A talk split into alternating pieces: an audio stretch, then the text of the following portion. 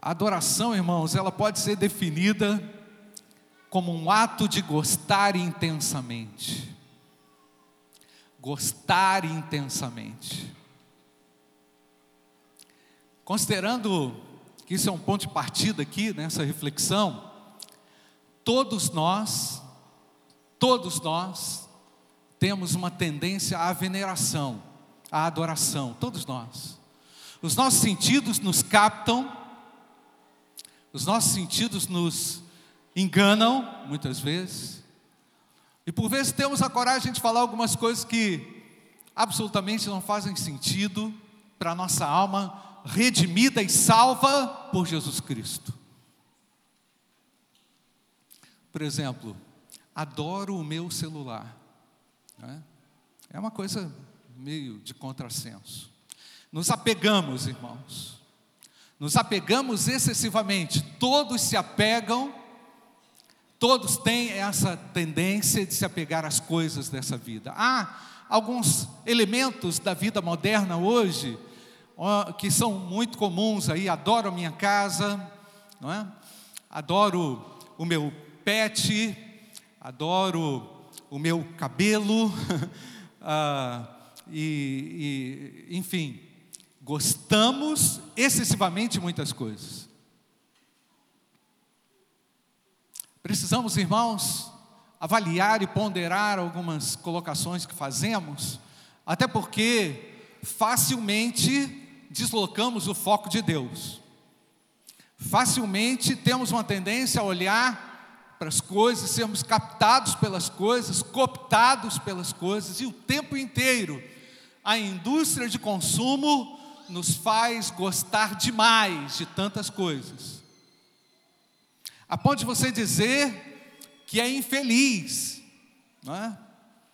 Porque ou não tem cabelo, ou porque tem cabelo demais, ou porque não é, é assim, ou por isso, ou por aquilo, né? Atribuímos valor e sentido é? sentidos nas mais diferentes áreas da vida.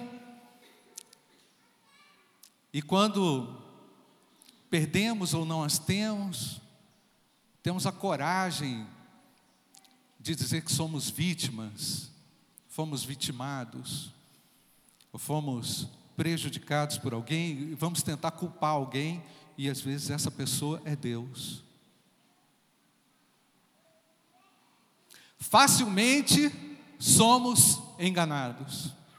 Porém, irmãos, nós somos treinados na nossa alma como cristãos a entender que a real adoração reside no fato de termos a Cristo e servirmos a Ele com toda alegria e devoção. Não temos dúvida de quem é o foco da nossa adoração. É o Filho de Deus com a sua obra maravilhosa que realiza em nós e através de nós. O Senhor seja sempre adorado e exaltado. E não obstante, irmãos, somos influenciados por muitas outras coisas que vão sendo agregadas. É, eu já há alguns anos eu preguei sobre algumas bugigangas e quinquilharias que vamos carregando, que vamos colocando dentro da nossa vida, e quando a gente percebe há um peso tão grande, se você parar para pensar, você não precisa da maioria dessas coisas para viver. Amamos o entretenimento, amamos a casa, amamos a profissão, entronizamos pessoas e até podemos adorar a família. A família que temos ou a que não temos mais. Portanto, irmãos, nós percebemos que convivemos com uma série de ameaças à nossa integridade espiritual. E não obstante, irmãos, também uma série de influências de doutrinas e, uma série de ensinos que contrariam o evangelho o tempo inteiro na tentativa de nos empurrar e de nos tirar do centro e nos colocar numa condição precária espiritual. Porque quando não estamos entronizando a Cristo, entronizamos algo, não é, irmãos? Quando não servimos a Cristo com todo o nosso coração e temos a Cristo como nosso Senhor, tenderemos a reverenciar alguma coisa que não é nada interessante para o reino de Deus e que por vezes nós até tentamos fazer um contorno para dizer assim: "Ah, eu não, eu não vivo sem isso. Eu não sou ninguém sem isso." Deus nos deu tudo que nós precisamos. E eu estou satisfeito com Cristo. Amém, igreja? Fomos enriquecidos nele. O apóstolo Paulo diz que em toda palavra e em todo conhecimento temos a maior riqueza na nossa alma impregnada, que é a palavra. Irmãos, ainda sobre a adoração, irmão Pedro, demais líderes do ministério, é, eu fui tremendamente inspirado nesses últimos dias e no congresso, o último congresso que tivemos aqui de adoração. Fui tremendamente impactado. A minha alma vibra e se lembrar muito eu choro. De tanta alegria ao ver a igreja conosco, integrada nesse projeto de cantar. E eu vou dizer aqui em nome dos líderes do ministério, que nós não temos medo de realizar nenhuma mudança para que Deus seja glorificado. Estamos dispostos e vamos pagar o preço, Pedro, até o final. Quando Jesus voltar, estaremos diante do Filho de Deus, teremos a nossa consciência limpa e clara de que faremos e fizemos o nosso melhor para a adoração do Filho de Deus.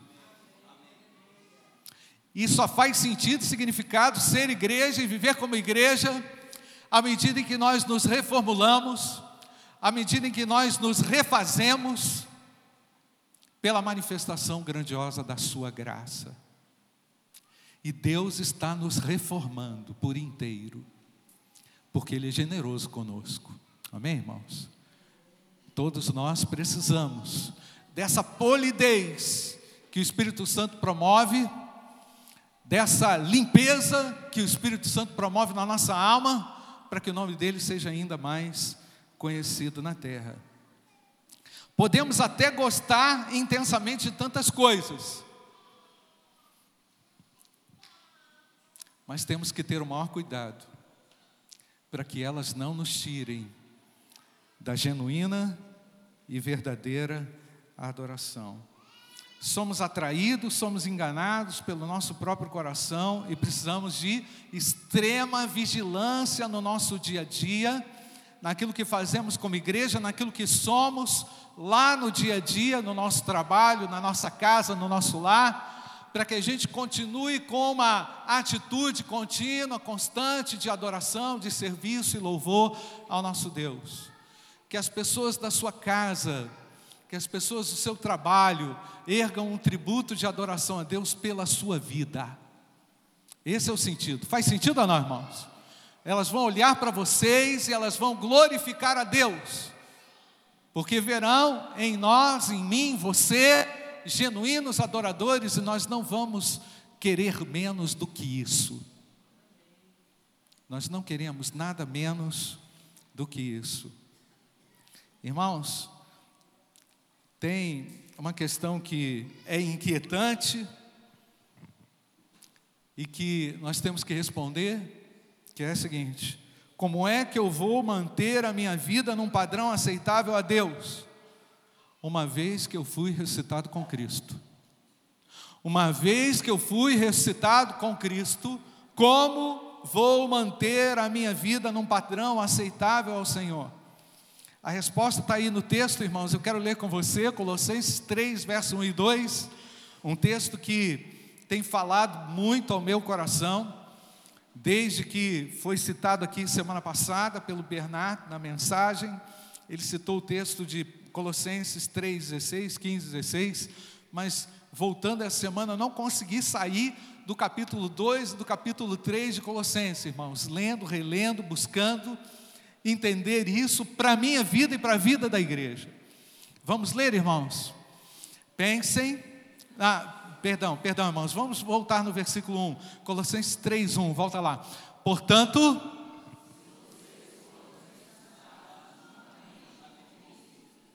busquem as coisas lá do alto, onde Cristo vive, assentado à direita de Deus.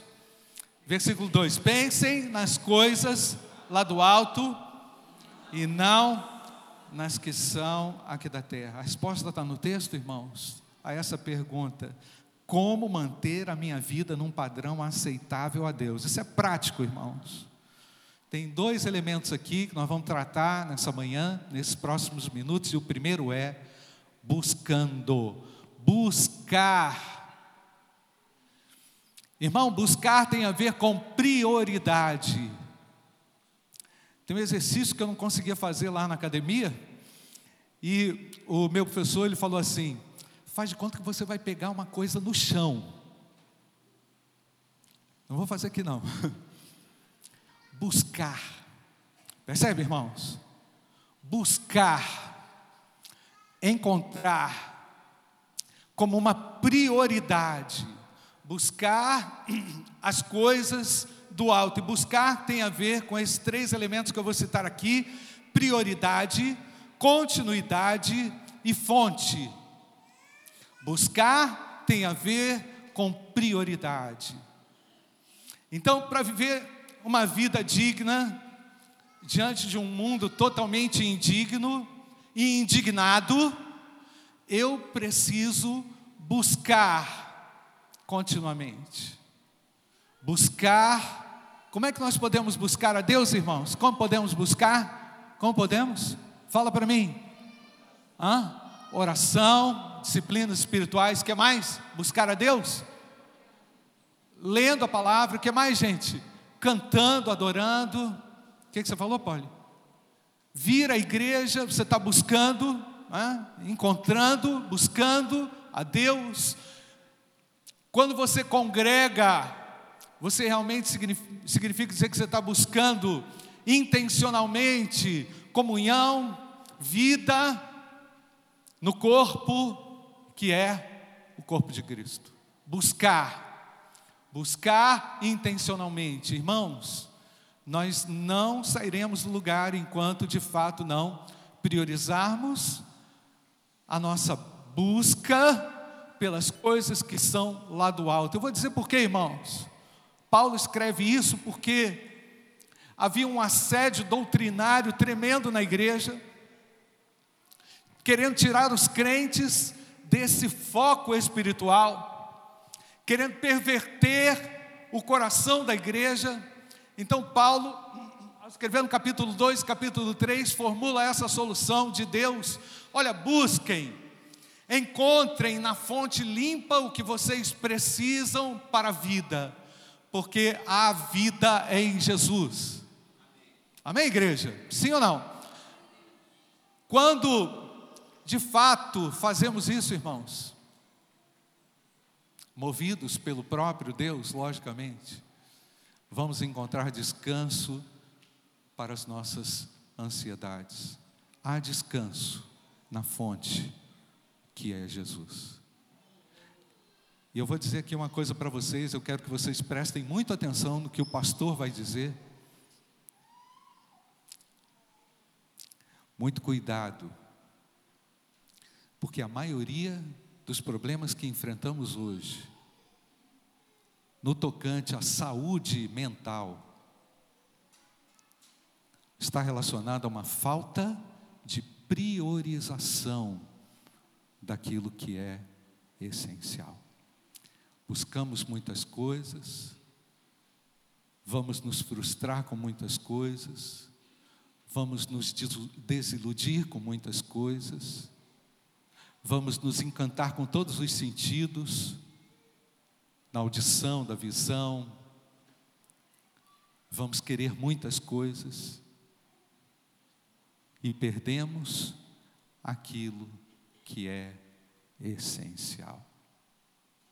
E o essencial está no alto.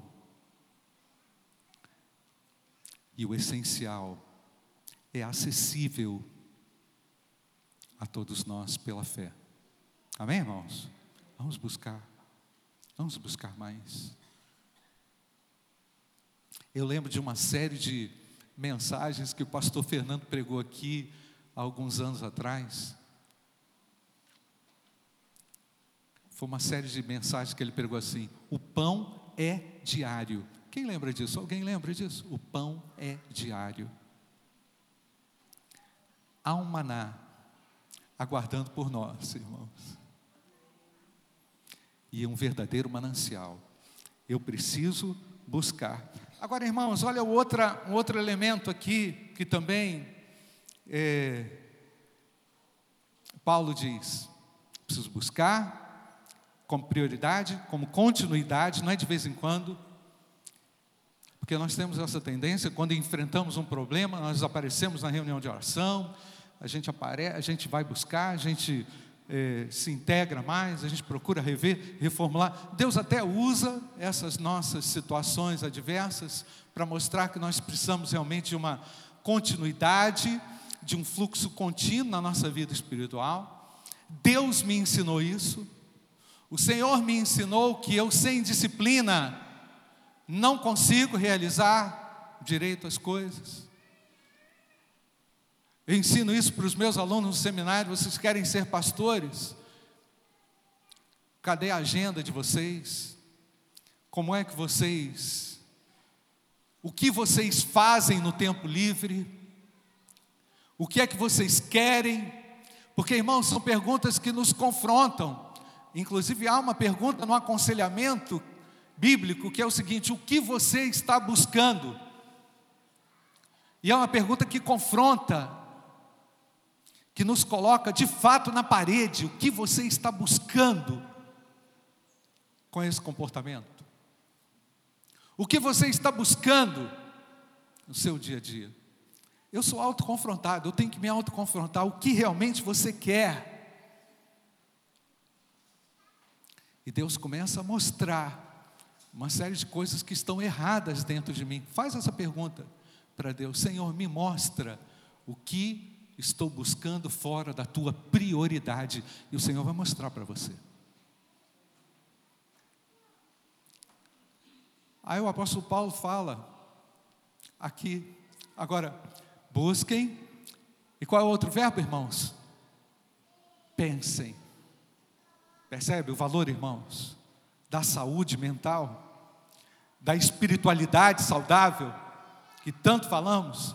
Aí você junta essas coisas e você percebe uma geração totalmente distante, irmãos, porque pensam futilidade, buscam futilidade, pensam futilidade. Sabe qual é o resultado disso, irmãos? Doença.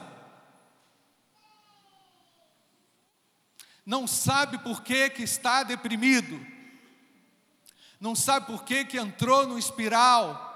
Não estou dizendo que a razão, irmãos, não estou generalizando entendo as questões patológicas, as questões hereditárias, entendo tudo isso. Mas pensa bem, irmãos, uma vida de ilusão, um pensamento carregado de ilusão vai gerar o que, irmãos? Doença. A vida não é assim. Por isso que Paulo está municiando a igreja para que a igreja não caia no mesmo erro dos pagãos, que vivem inutilmente, que sofrem. Então, se vocês, começa assim, não é, irmão? Se vocês foram o quê? Ressuscitados. Então tem uma condicional. Uma vez que eu fui ressuscitado, eu vou buscar, e eu vou agora o que, irmãos? Pensar nas coisas que são do alto.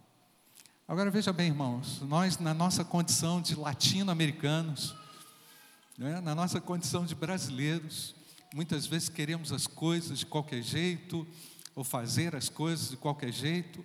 Falar em disciplina é um negócio assim difícil para nós, né, irmão? O cara acha que já nasce jogador de futebol, ele não precisa treinar, não é, irmão? Lembra do Romário? Hã?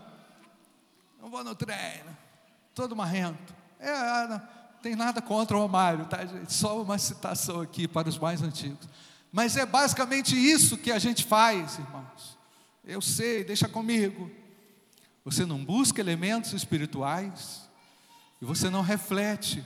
E aí você comete o que, irmãos? Erros, fracassos, frustrações. Aí chega no final do ano, você não entende por quê que a conta não fecha. Porque você passou o ano distraído, você passou o ano buscando coisas e se esquecendo de que é do alto que vem a minha salvação. A minha salvação vem do alto, amém, amados? Busquem e agora pensem nas coisas que são do alto. É por isso que Paulo, irmãos, diz que esse buscar é extremamente identitário. É para aqueles que nasceram de novo e que agora estão trilhando, caminhando de acordo com, a, com o poder da ressurreição. O poder da ressurreição está sobre mim, está sobre você? Você pode dizer amém? Está sobre mim. Poder da ressurreição de Cristo. Eu fui ressuscitado com Cristo. Olha que poder, irmãos. É lindo não é, irmãos? Pensa nisso. Eu fui ressuscitado pelo poder da ressurreição do meu Senhor. Eu estou satisfeito por isso, tá? Lucas 6, verso 43 a 45. Coloca aí, Gui, só para a gente já, a gente já está indo aqui numa uma conclusão. Lucas 6, 43, é, volta no 43. Vamos ler juntos, irmãos. Não há árvore boa que dê mau fruto, nem árvore má que dê bom fruto. Por quê?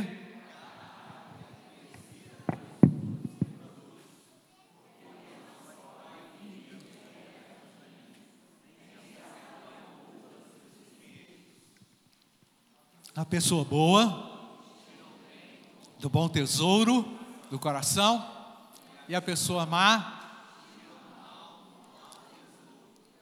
Porque a boca fala do quê? O coração está cheio. É fator identitário ou não? É fator identitário. E agora fomos recitados com Cristo e aquilo que falamos, e aquilo que somos, aquilo que fazemos, busca reflete exatamente o que busco e o que penso todos os dias. Irmãos, houve um momento na história de Israel em que Davi percebeu que não iria construir o templo. Não iria construir o templo. Porque as mãos de Davi, segundo o texto, estavam cheias de quem, irmãos? Quem lembra? Cheias de sangue. Então Deus falou assim: Você não vai construir o templo. Aí Davi, muito, muito sabiamente, instrui seu filho Salomão e orienta o seu filho Salomão para dar prosseguimento àquela obra e é um texto maravilhoso que vale a pena a reflexão, a leitura de 1 Crônicas, capítulo 22. Se você quer entender o poder de alguém que com sabedoria decide certo, por ter buscado na fonte limpa e por refletir de acordo com a mentalidade de Deus pensar de acordo com os pensamentos de Deus. Pensar de acordo com os pensamentos de Deus é possível, é ou não, irmãos? É possível que a gente tenha a palavra de Deus, tá certo? Então, Davi, refletindo e pensando de acordo com os pensamentos de Deus, disse a Salomão, versículo 12: Vamos, vamos ler, irmãos. Olha que conselho extraordinário desse homem. Vamos ler. Que o Senhor lhe conceda prudência para que quando for rei sobre Israel. Tipo assim, pode deixar aí. Quando você for rei, ele não falou assim, você destrói todo mundo e arrebenta com todo mundo, tá? Quando você for rei, você vai ser o cara mais bonito. A sua coroa vai ter tantas pedras de jaspe, de ouro. A sua roupa. Não, não. Davi falou para ele: Meu filho, você, quando for assumir, não é isso, irmãos? Que conceda o que, irmãos? Prudência e entendimento. Para o que, irmãos? Para, primeira coisa é o que, irmãos? Guardar a lei do Senhor.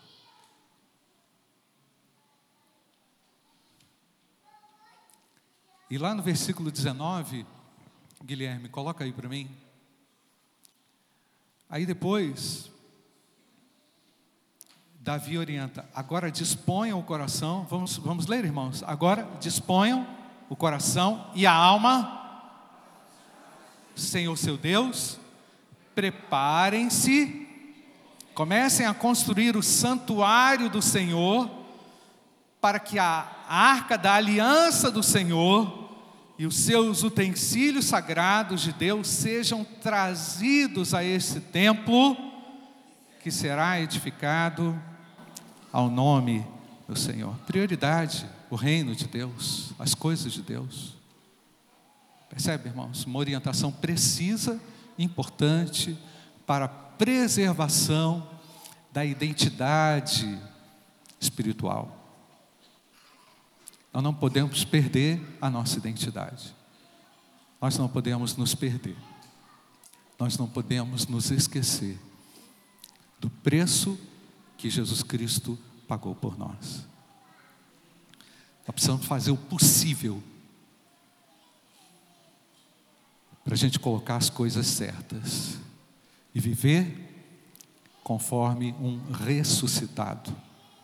Amém, irmãos? Esse é o meu desafio, o seu desafio, o nosso desafio. Não nos deixarmos enganar, não nos deixarmos iludir, não nos deixar tomar, irmãos, pela inconsistência e não nos deixarmos tomar também, irmãos, pela irreverência desse tempo. O Senhor nos, nos abençoe, o Senhor nos guarde. Sejamos essa igreja, sejamos esses servos. Amém?